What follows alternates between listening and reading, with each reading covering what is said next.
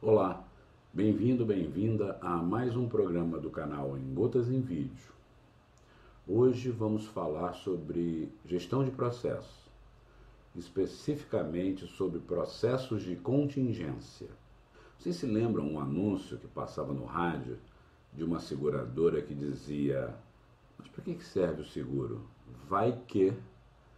Processos de contingência funcionam da mesma forma.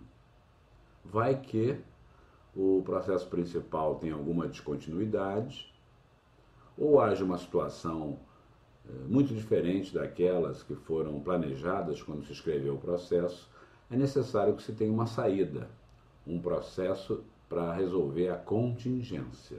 Vamos falar sobre isso no nosso programa de hoje.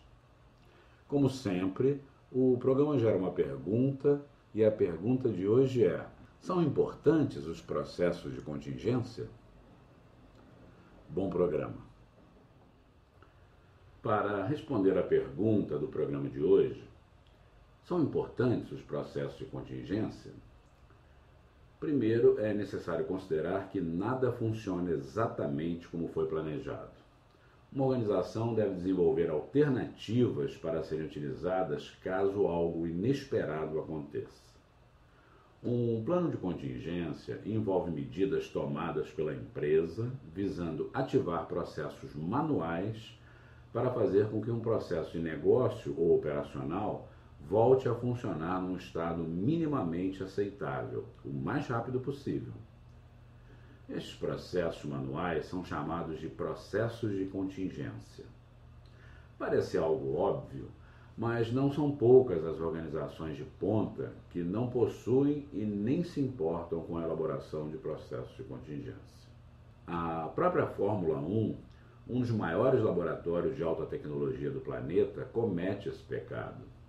No seu processo de pit stop, onde é necessário uma troca de pneus e ou reabastecimento de combustível, o processo principal parece perfeito. Mecânicos vestidos com uniformes anti-chamas, capacetes protetores, munidos com pistolas de ar comprimido criadas especialmente para essas corridas, que soltam e parafusam os pneus do carro com uma pressão de 20 bar, atingindo até 8.600 rotações por minuto, fazem essas trocas em menos de 3 segundos, ensaiadas antes de o campeonato começar, num volume de 40 a 50 paradas por dia durante essas seis semanas. Mas e quando uma das rodas não solta? O que vemos nas corridas são três mecânicos com as mãos para o alto e um quarto desesperado tentando soltar a roda remitente.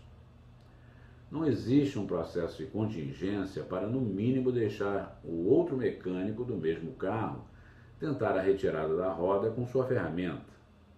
Afinal, um instrumento do mecânico desesperado com a roda relutante pode ter apresentado um defeito. Nas empresas, a coisa não é diferente. Mesmo naquelas organizações onde a gestão de processos é adequada e as práticas de negócio são melhoradas continuamente, a atenção aos processos de contingência não é imperativa, principalmente em função dos custos que a duplicidade dos processos de negócio, principal e de contingência, traz aos cofres da organização. Entretanto, utilizando-se ferramentas praticadas no planejamento estratégico da empresa, pode-se reduzir o número de candidatos a terem um procedimento backup em caso de falha em suas execuções.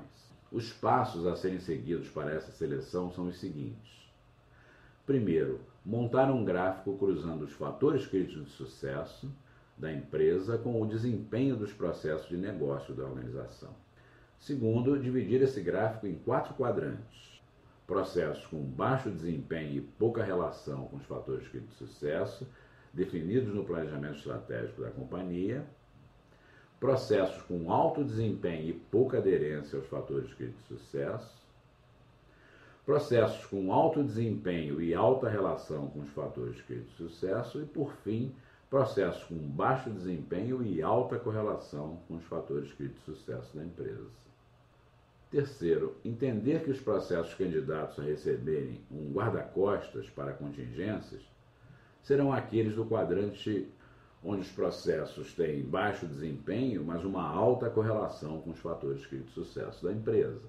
Os custos de formulação de cada processo de contingência serão os fatores de priorização da ordem de elaboração de cada um. Esta mesma matriz também pode ser utilizada para priorizar a revisão dos processos da organização. Lembrando que a prioridade 2 não será daquele quadrante cujos processos têm baixo desempenho e pouca relação com os fatores críticos de sucesso, mas sim o quadrante onde os processos têm um alto desempenho e uma alta relação com os fatores críticos de sucesso. Por que, Walter? Porque, mesmo com alto desempenho, os processos com maior afinidade com os fatores de sucesso da empresa devem ter suas melhorias priorizadas pela organização. Até porque são de mais rápida e mais barata revisão, uma vez que já se desempenham bem. Por isso, pessoal, é fundamental que se selecione um conjunto de processos críticos da empresa e se crie processos de contingência em caso de falha dos mesmos. Pense nisso.